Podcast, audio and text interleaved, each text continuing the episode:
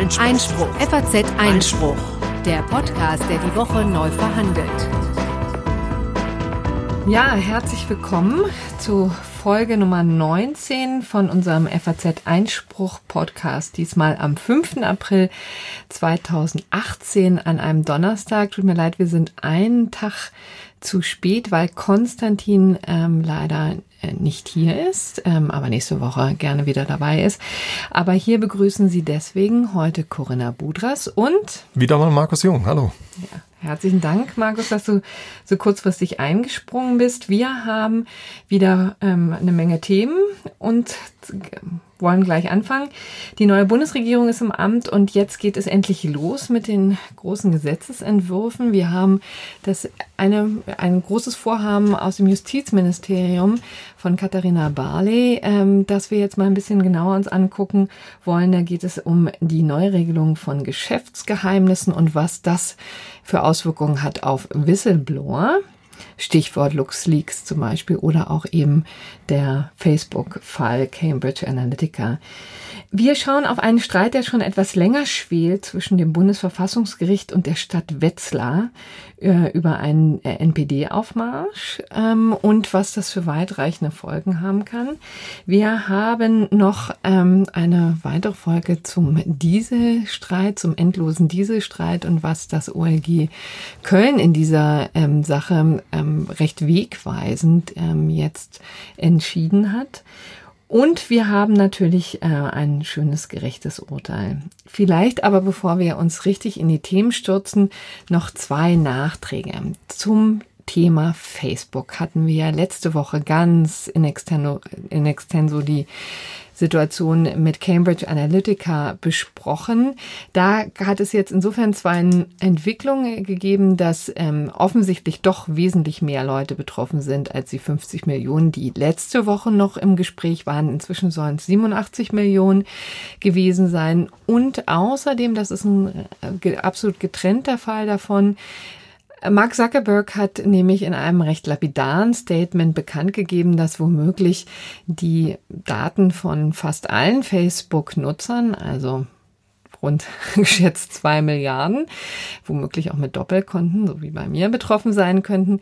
Denn es hat ähm, wohl eine Schwachstelle gegeben. Ähm, es ist eben so, dass offensichtlich Kriminelle die öffentlichen Daten ähm, durchforstet haben oder es jedenfalls auch die Möglichkeit gab, dass das passiert eben ist und dabei Handynummern und äh, E-Mail-Adressen abgegriffen haben, von denen vielleicht auch viele Facebook-Nutzer gar nicht wussten, dass die im öffentlichen Profil zugänglich waren. Denn das ist eine Voreinstellung gewesen von Facebook, die sie dann so ein bisschen untergeschoben haben, die man aktiv hätte ändern müssen als Nutzer. Und da viele Nutzer da dann doch vielleicht ähm, nicht drauf geachtet haben, äh, war die bei vielen Menschen eben noch drin und deswegen könnte es eben sein, dass ähm, Kriminelle diese Daten abgegriffen haben. Wer das ist, was sie damit gemacht mhm. haben, ist noch gänzlich unklar. Die Aufregung, die jetzt besteht, ist eben einfach, dass es wirklich nochmal eine komplett neue und auch größere Dimension ist. Natürlich mit weniger Daten, weil es nur die öffentlichen Profile betrifft.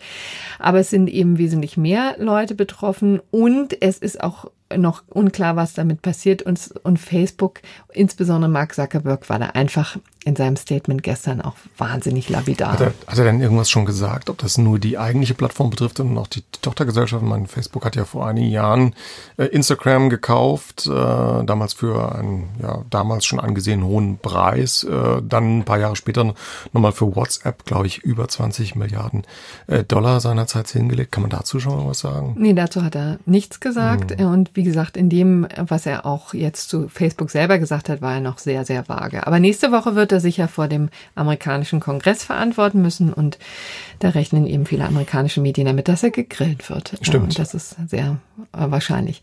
Das also zu Facebook. Dann noch ein Nachtrag zu ähm, Puigdemont, also dem ehemaligen katalanischen ähm, ähm, Regionalpräsidenten, der jetzt hier in Deutschland in Haft sitzt. Und da hat die Generalanwaltschaft beantragt, das war sozusagen der erste Schritt in diesem ganzen, äh, in dieser ganzen Justizsaga zur Auslieferung von Puigdemont, hat eben äh, Auslieferungshaft beantragt. Und jetzt muss das OLG Schleswig prüfen, ob es dem sozusagen stattgibt. Ja, es wird jetzt, äh, man erinnert sich so ein bisschen an ein Ping-Pong-Spiel, jetzt mehrere Verfahrensschritte geben. Zuerst jetzt mal tatsächlich äh, die Voraussetzungen des internationalen Haftbefehls überprüft werden nach dem Antrag der Generalstaatsanwaltschaft, wie du eben schon gesagt hast.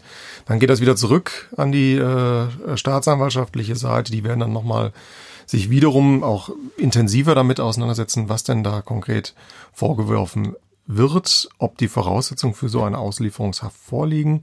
Das geht dann wieder zum OLG Schleswig und ähm, dann wiederum zuletzt kann die Staatsanwaltschaft, die Generalstaatsanwaltschaft prüfen, ob irgendwelche Formen von Hindernissen vorliegen. Beispielsweise, wenn man jetzt, äh, man redet ja viel über ihn als einen politischen Gefangenen, ob ihm da auch ein äh, politisch motivierter Prozess in Spanien droht, die möglicherweise ähm, rechtsstaatliche äh, Grundprinzipien verletzen könnte. Und das wäre ein Hindernis letztendlich in der allerletzten mhm. Stufe. Also das wird uns noch ein bisschen beschäftigen. Da genau. wird es den anderen, anderen spannenden Entscheidungen sicherlich noch geben. Und wir, ähm, wir wollen jetzt auch gar nicht so sehr in die Tiefe gehen, sondern verweisen eben auf letzte Woche. Vielleicht nur einen Nachtrag noch. Es wird ja immer gefordert, dass sich die Politik einschalten kann, äh, einschalten muss, um ähm, da Schlimmes zu verhindern und auch eine Auslieferung ähm, dieses politischen Gefangenen, jetzt alles in Anführungsstrichen, ähm, an äh, Spanien ähm, zu verhindern. Ähm, und das ist natürlich nur bedingt möglich, denn die äh, Unabhängigkeit der Justiz ist ja nun einfach mal ein fester Grundpfeiler unserer Verfassung. Wo es aber tatsächlich eine Rolle spielen könnte, der Einfluss ähm, der Politik wäre dann tatsächlich im Verhältnis der Generalstaatsanwaltschaft, denn die also Staatsanwaltschaften eben sind untergeordnete Behörden, sind also dem jeweiligen Justizministerium unter unterworfen und insofern auch weisungsabhängig. Ja, das kann man so sagen. Und ähm, es gibt dann natürlich noch einen anderen Punkt. Das Gericht kann ja selbst im Rahmen der öffentlichen Anhörung, die noch erfolgen könnte, ähm, wie heißt es so schön, die ähm, Bundesregierung ins Benehmen hm. setzen und da eine Möglichkeit zur Stellungnahme natürlich auch geben. Aber das obliegt tatsächlich dem OLG Schleswig. Also haben wir da keine unmittelbare Einflussnahme. Richtig. An dem Punkt. Aber das wollten wir eben auch nur noch mal nachtragen, weil das äh, jetzt auch eine Frage war, die aufkam in dieser ganzen Aufregung und in Diskussionen, wo natürlich auch immer ein bisschen viel durcheinander geht. Jetzt kommen wir aber zu einem gänzlich neuen Thema, das hier noch nie irgendeine Rolle spielte, aber womöglich in Zukunft äh, mal tun möchte. Die äh, wird jedenfalls heute, wo es darum geht, dass ähm, die, es einen neuen Gesetzesentwurf ja. gibt zum Thema Geschäftsgeheimnisse. Markus, was steckt da? Ja, im Land der Dichterdenker, aber auch Ingenieure hat man sich in den letzten Jahren immer sehr da äh, beklagt über den Ideenklau äh, oder auch die sogenannten Produktpiraterien, äh, häufig ja auch aus Fernost. Und ähm, die deutsche Industrie und auch die deutsche Wirtschaft haben ja schon viel gefordert und haben gesagt, wir müssen unsere Know-how, unsere Lizenzen äh, deutlich stärken. Was übrigens ein großer Kontrast dazu ist, dass wir in Deutschland ja auf der anderen Seite einen sehr bekannten und auch äh, renommierten Standort auch in der Justiz haben für den Patentschutz.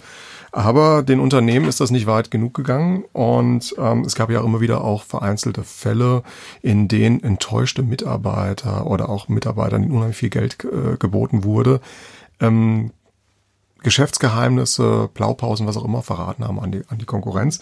Und häufig ist diese Stoßrichtung dann tatsächlich gewesen, das war auch so ein bisschen der Anlass in, in, der, in der größeren Diskussion von deutschen europäischen Unternehmen in Richtung ähm, Industrieländer oder Schwellenländer mit einem niedrigeren äh, Lohnniveau, wo man natürlich auch dann ähm, ganz, ganz anderen Preisen produzieren kann und entsprechend ähm, dann auch die Produkte billiger werden. Kurzum, die ähm, EU hat schon bereits vor knapp zwei Jahren da die bestimmten Punkte aufs Gleis gesetzt.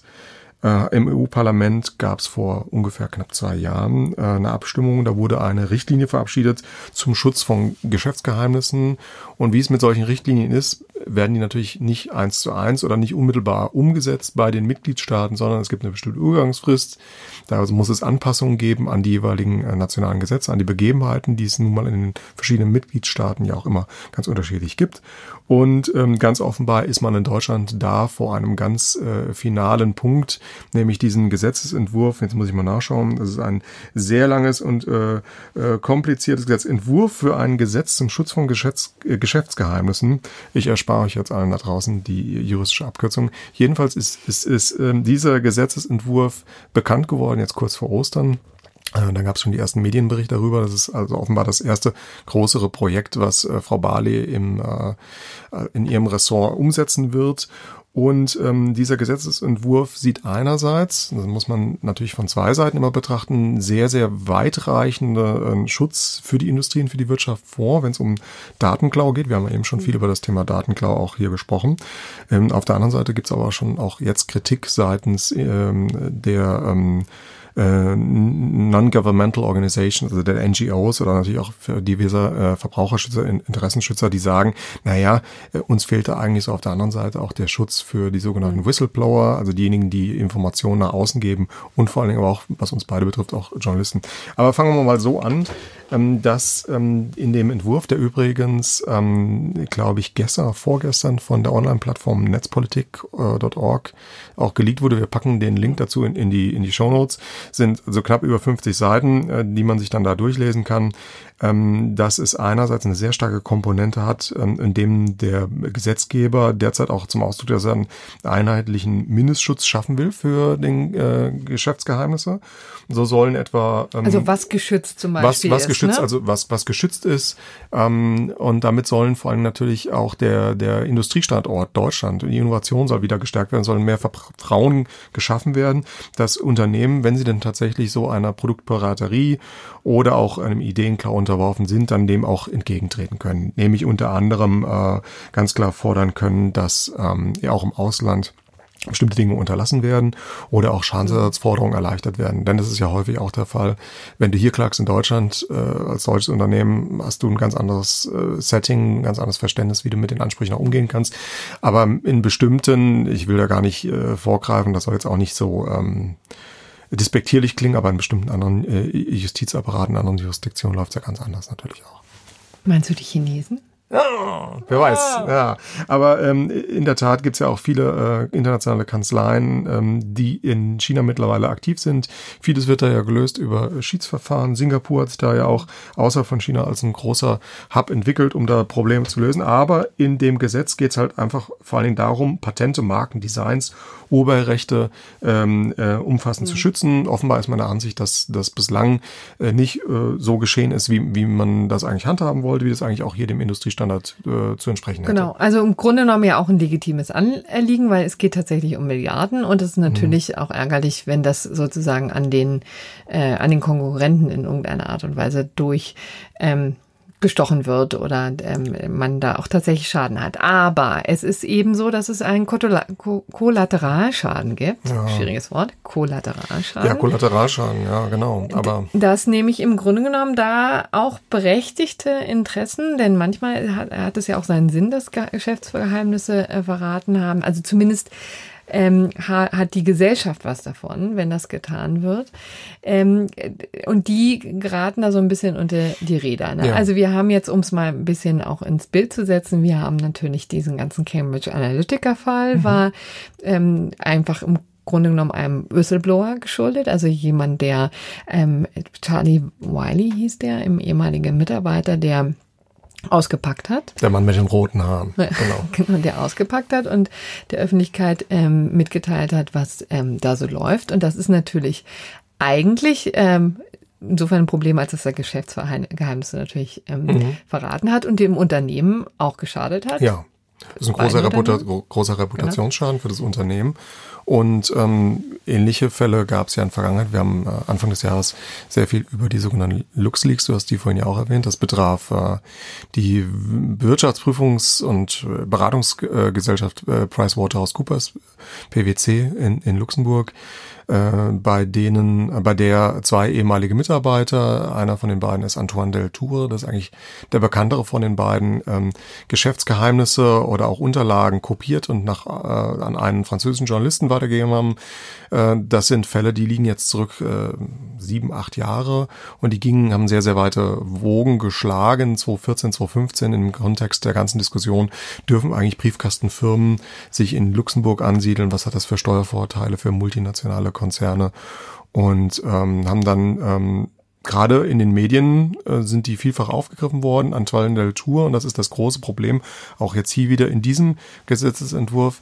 Ähm, es läuft alles auf zwei Ebenen. Der Whistleblower ähm, gibt Dinge preis, die, wir haben schon eben gesagt, Reputationsschaden auslösen können, die Geschäftsgeheimnisse verraten können. Um welchen Preis geht das? Ähm, also man muss sagen, nach dem deutschen Arbeitsrecht ist es ja so geregelt, auch wenn das in den Arbeitsverträgen nicht explizit drinsteht, es gibt Nebenpflichten. Eine besagt, ich muss mich loyal gegenüber meinem Arbeitgeber verhalten und insbesondere darf ich Internas, äh, wenn die meinem Arbeitgeber schaden könnten, nicht nach außen tragen. Und ähm, da ist die Krux beim Whistleblowing, weil er ja, indem er Informationen nach außen hingibt, preisgibt, auf jeden Fall diese Nebenpflicht verletzt, sich unter Umständen vielleicht sogar strafbar macht, ne? wenn ich mhm. also Dinge, die meinem Arbeitgeber explizit gehören, an mich nehme, unbefugt und habe dazu keine Erlaubnis, dann ist das ja erstmal auch ein Diebstahl oder kann natürlich auch noch weitergehen, Unterschlagung, ähm, weitere Vermögensdelikte, vielleicht auch Hausfriedensbruch, da sind ja ganz viele Facetten auch denkbar.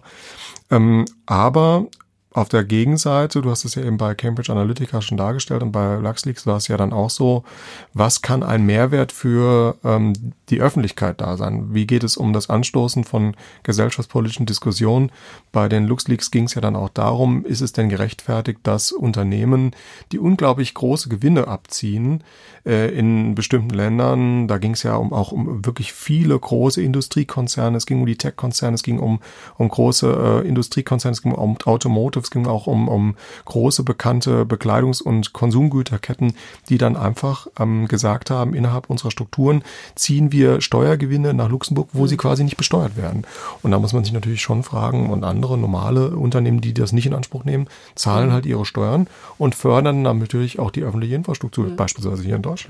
Und es ist eben so, dass man auch anders als durch Whistleblower tatsächlich nur schwer an die Informationen bekommt. Ne? Denn ja. wie sollen denn Ermittlungsbehörden, ähm, Strafverfolgungsbehörden, die Steuerbehörden davon Wind kriegen, äh, kriegen, wenn nicht irgendjemand tatsächlich auspackt? Häufig, ja. Ähm, gerade zum Beispiel auch ein Thema, das wir hier das eine oder andere Mal diskutiert haben im Zusammenhang mit Kartellschadensersatzklagen ähm, ist es mittlerweile laut Aussage der EU-Kommission in überwiegenden Fällen so, dass praktisch so Unregelmäßigkeiten oder auch Korruption oder Absprachen eben gerade nur durch solche Whistleblower überhaupt ans Tageslicht kommen. Und wo du es eben gerade angesprochen hast mit den Ermittlungsbehörden, da steht ja immer noch als große Hürde vor dem, wir erinnern uns ans Staatsrecht, es ist ja ein Eingriff in das Eigentumsrecht und auch in den ausgeübten äh, Betrieb. Wenn man da einmarschiert mit einer ganzen Kohorte von äh, Polizisten und Ermittlern, da braucht es ja erstmal einen Durchsuchungsbeschluss. Und äh, kein Richter oder kein Untersuchungsrichter wird da dir was aushändigen, wenn er nicht irgendwie einen ganz begründeten Verdacht hat. Und dieser Verdacht muss sich auf irgendwas stützen, Informationen. Und die kommen eben meistens von diesen Whistleblowern. Und das Dilemma, was wir jetzt gesehen mhm. haben, dass im Grunde genommen in den vergangenen Jahren auch immer wieder ähm, gesagt wurde, wir brauchen einen besseren Schutz, eine klarere Regelung für Whistleblower, die ist einfach im Moment nicht da. Also natürlich behelfen sich die Arbeitsgerichte, haben so gewisse Grundlinien aufgezeigt, dass man sich natürlich, ehe man sich nach außen wendet, versuchen soll, das innerhalb des Unternehmens zu klären und so weiter und so fort. Aber es ist eben immer noch, wird sehr bedauert, dass es der Schutz von Whistleblowern vor ähm, Vergeltung sozusagen durch den Arbeitgeber äh, vor oder durch den Staat ja. und durch den Staat, dass es da noch unzureichende Lösungen gibt. Und jetzt ähm, setzt dieses Gesetz eigentlich noch eins obendrauf. Muss ne? man eigentlich das macht sagen, die Situation noch schärfer. Ja, man könnte schon fast dieses blöde Wort von Verschlimmbösern äh, benutzen in dem Kontext. In der EU-Richtlinie ist gewissermaßen eine Maßgabe, dass man sagt, wer Geschäftsgeheimnisse offenbart oder offenlegt, und äh, in dem Kontext äh, fand ich zum Beispiel ganz spannend, dass die ähm, Kollegen von Netzpolitik da direkt auch wieder gleich über den Abgasskandal bei VW dann auch dem Kontext widersprachen. Wir werden auch gleich nochmal im anderen Kontext darauf eingehen. Die, die, die, jedenfalls steht in der EU-Richtlinie steht drin, ähm, es soll tatsächlich ein regelwidriges Verhalten, ein Fehlverhalten oder eine illegale Tätigkeit von unmittelbarer Relevanz, wenn die damit aufgedeckt wird, soll das den Whistleblower von einer unmittelbaren strafrechtlichen mhm. Verfolgung äh, schonen, ausgespart werden. So, und ähm, wie man in den Entwurf von, von Frau Barley dann äh, sehen kann, ähm, der ein oder andere Hörer, der sich da durchkämpfen wird. Da steht sinngemäß drin, Whistleblower in Deutschland sollen lediglich dann vor einer Strafverfolgung geschützt werden, wenn äh, sie in der Absicht handeln, dass sie mit den Informationen das allgemeine öffentliche Interesse schützen wollen. So, jetzt kann man natürlich wieder argumentieren, was ist denn das allgemeine öffentliche Interesse? Jeder Jurist weiß, da gibt es bestimmte Definitionen, es gibt bestimmte überragende Rechtsgüter, die geschützt werden sollen. Aber ähm, in dem Artikel und der verschiedenen Kritik, die jetzt auch herangetragen wird, sagt man natürlich immer, naja, ist denn die Veröffentlichung der Information nicht selbst eigentlich schon das öffentliche Interesse? Und was kann das weiterbringen und anstoßen? Und da haben sich auch die ein oder anderen Politiker mhm. schon zu geäußert. Kurzer ähm, Blick nach vorne. Wie geht's jetzt weiter? Wir sind jetzt noch im mhm. Stadium eines Entwurfs. Das heißt, das letzte Wort ist noch nicht gesprochen. Nein, ist noch nicht gesprochen. Ähm, das Dokument ist insoweit geleakt und ist auch auf Stand von, glaube ich, 28. oder 29. März. Es geht dann jetzt weiter, dass dieser Entwurf eigentlich in die Ressortabstimmung geht. Das bedeutet, dass äh, die verschiedenen Ministerien da auch nochmal einen Blick drauf werfen können, auch äh, natürlich Anmerkungen machen können und dann es innerhalb des Kabinetts äh, beschlossen wird äh, und weitergegeben wird zur finalen Lesung in den Bundestag. Äh, wenn ich jetzt irgendwie den Gang der nicht zustimmungsbedürftigen Gesetze irgendwie falsch dargestellt haben sollte, werde ich mir das ja nochmal erfahren über Twitter oder über den Blog. Genau, dann ja. können Sie ja Bescheid geben. Genau. So, soweit zu dem Gesetz. Soweit zu dem Gesetz kommen wir jetzt zu einem anderen Thema, auch sehr brisant, denn es geht um die kleine Stadt Wetzlar, die sich gerade einen großen Battle liefert mit Karlsruhe und äh, dem Bundesverfassungsgericht, also mit niemandem geringeren als ähm, diesem wunderbaren Verfassungsorgan. Und worum geht es? Es geht um ein NPD-Auftrittsverbot, was Wetzlar verhängt hat. Ähm, das ist in der Tat auch schon eine längere Geschichte. Also die äh, NPD wollte in die Stadthalle Wetzlar und Wetzlar hat also die, die zuständigen Behörden dort, der Bürgermeister hat das eben untersagt, äh, mit Hinweis auf fehlende Versicherungen und hat dann natürlich einfach schon auch natürlich Gründe angeführt, die aber das Bundesverfassungsgericht nicht überzeugt haben und die dann in einer Eilentscheidung vor Ostern an einem Samstag ähm, festgelegt haben, ihr müsst die NPD da reinlassen. Und was tut Wetzlar? Die widersetzen sich. Machen, machen nichts. Ja. Machen nichts. Also beziehungsweise halten das Verbot aufrecht.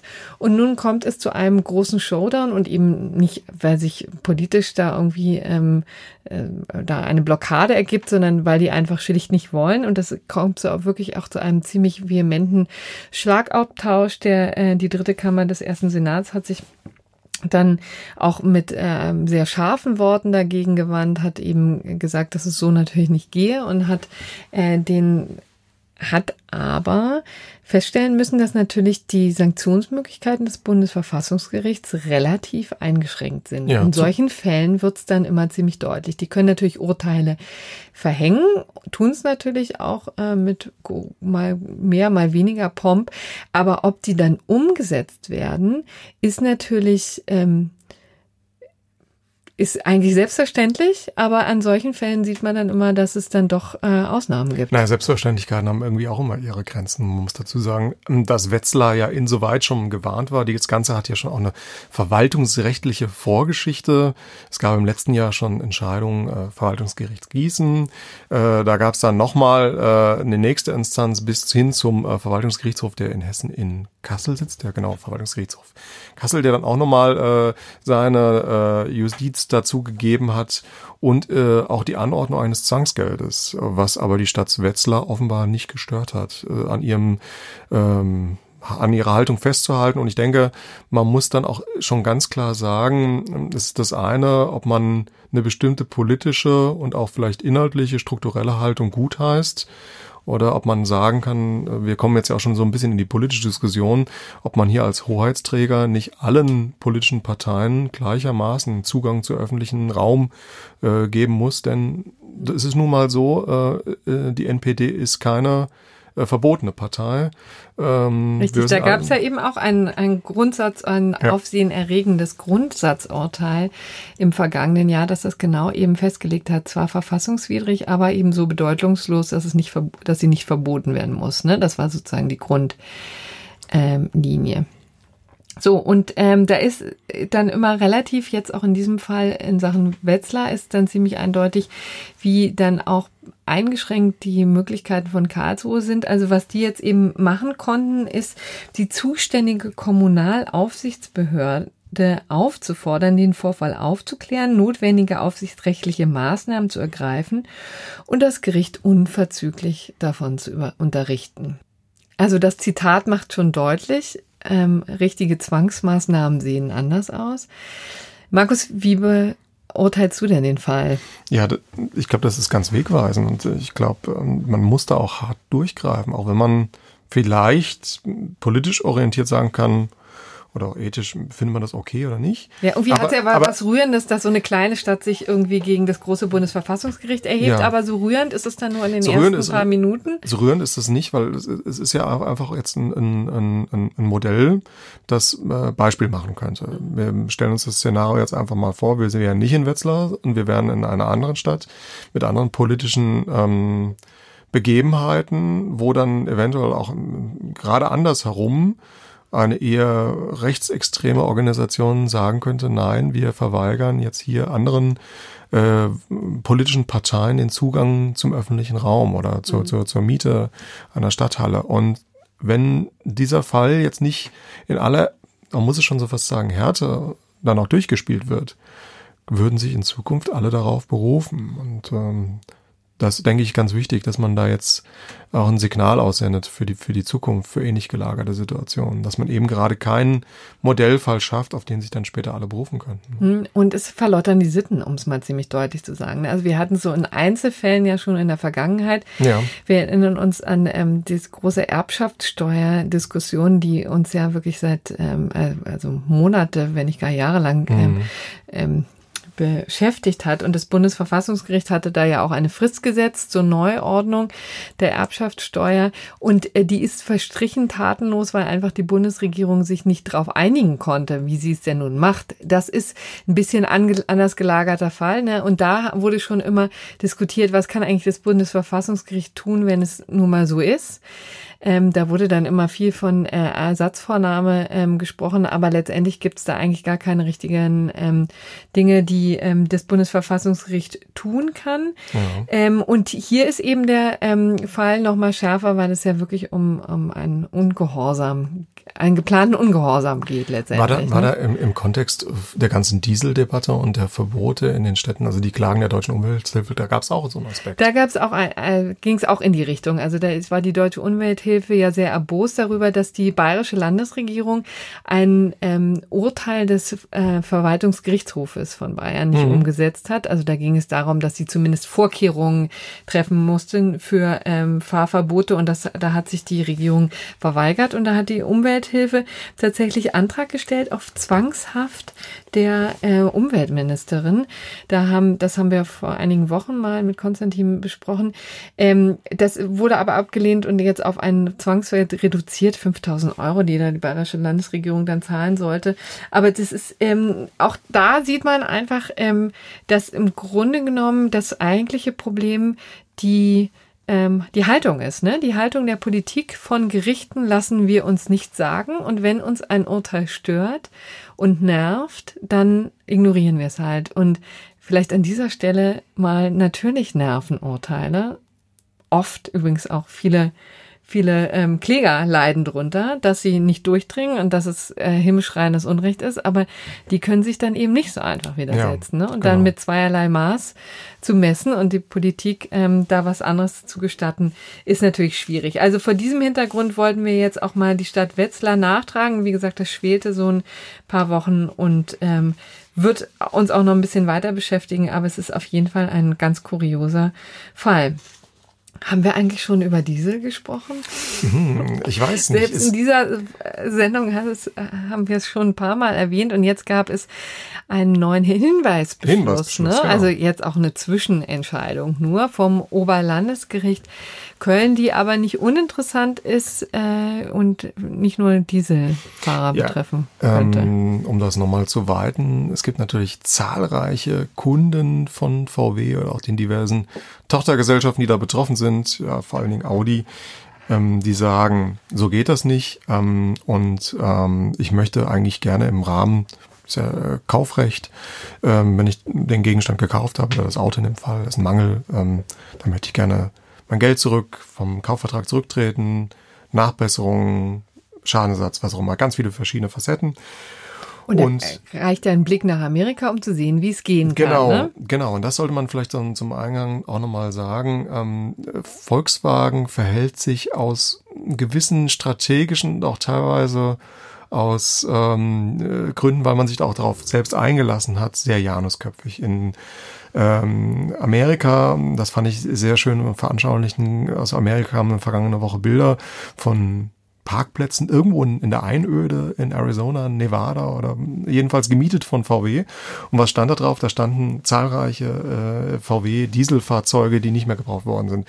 Wie kommt es dazu? Ähm, VW hat sich im Zusammenhang mit den diversen Vergleichen mit den amerikanischen Justizbehörden. Die haben da diverse Vergleiche geschlossen und äh, wahnsinnige Summen gezahlt bereits. Und ein Aspekt ist aber auch der Rückkauf von betroffenen Fahrzeugen.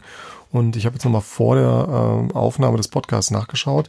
Äh, laut Gerichtsakten in der amerikanischen Justiz, die alles auch sehr schön für uns transparent machen, sind es äh, über 350.000 Fahrzeuge, die VW in Nordamerika zurückgekauft hat.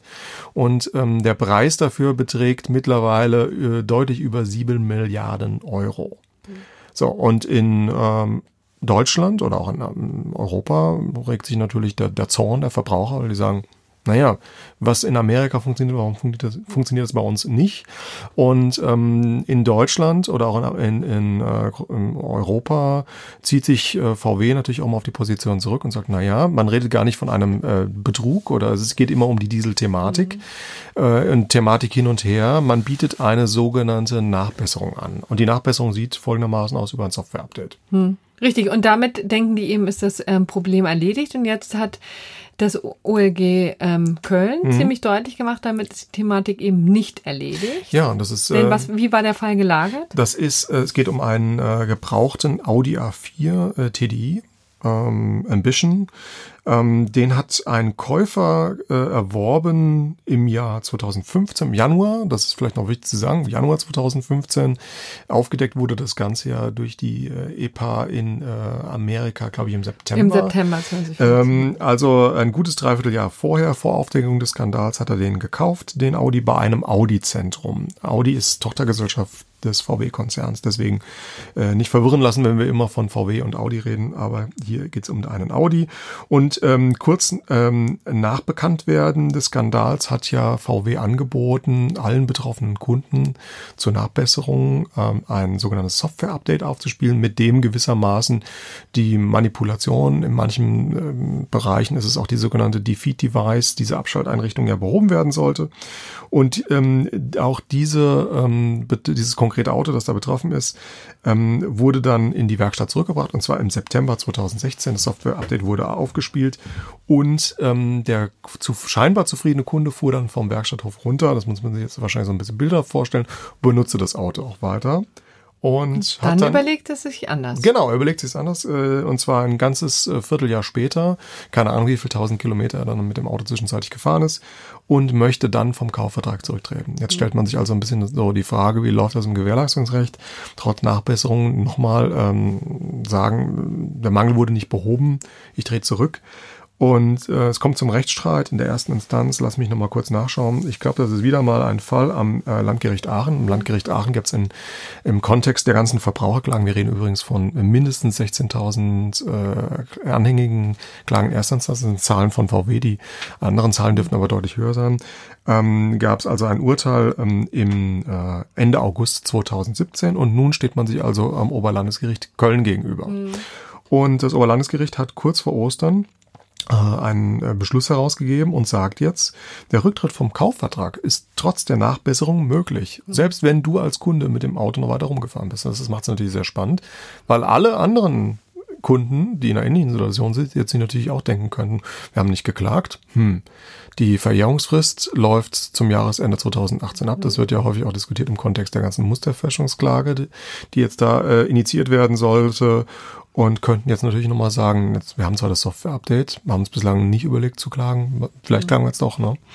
Genau, also ein sehr verbraucherschutzfreundliche Entscheidung, wie gesagt, die jetzt erstmal ein Hinweisbeschluss ist. Ja. Ne? Das muss man sich eben so vorstellen. Das ist so ein Zwischenergebnis im Rahmen eines laufenden Verfahrens.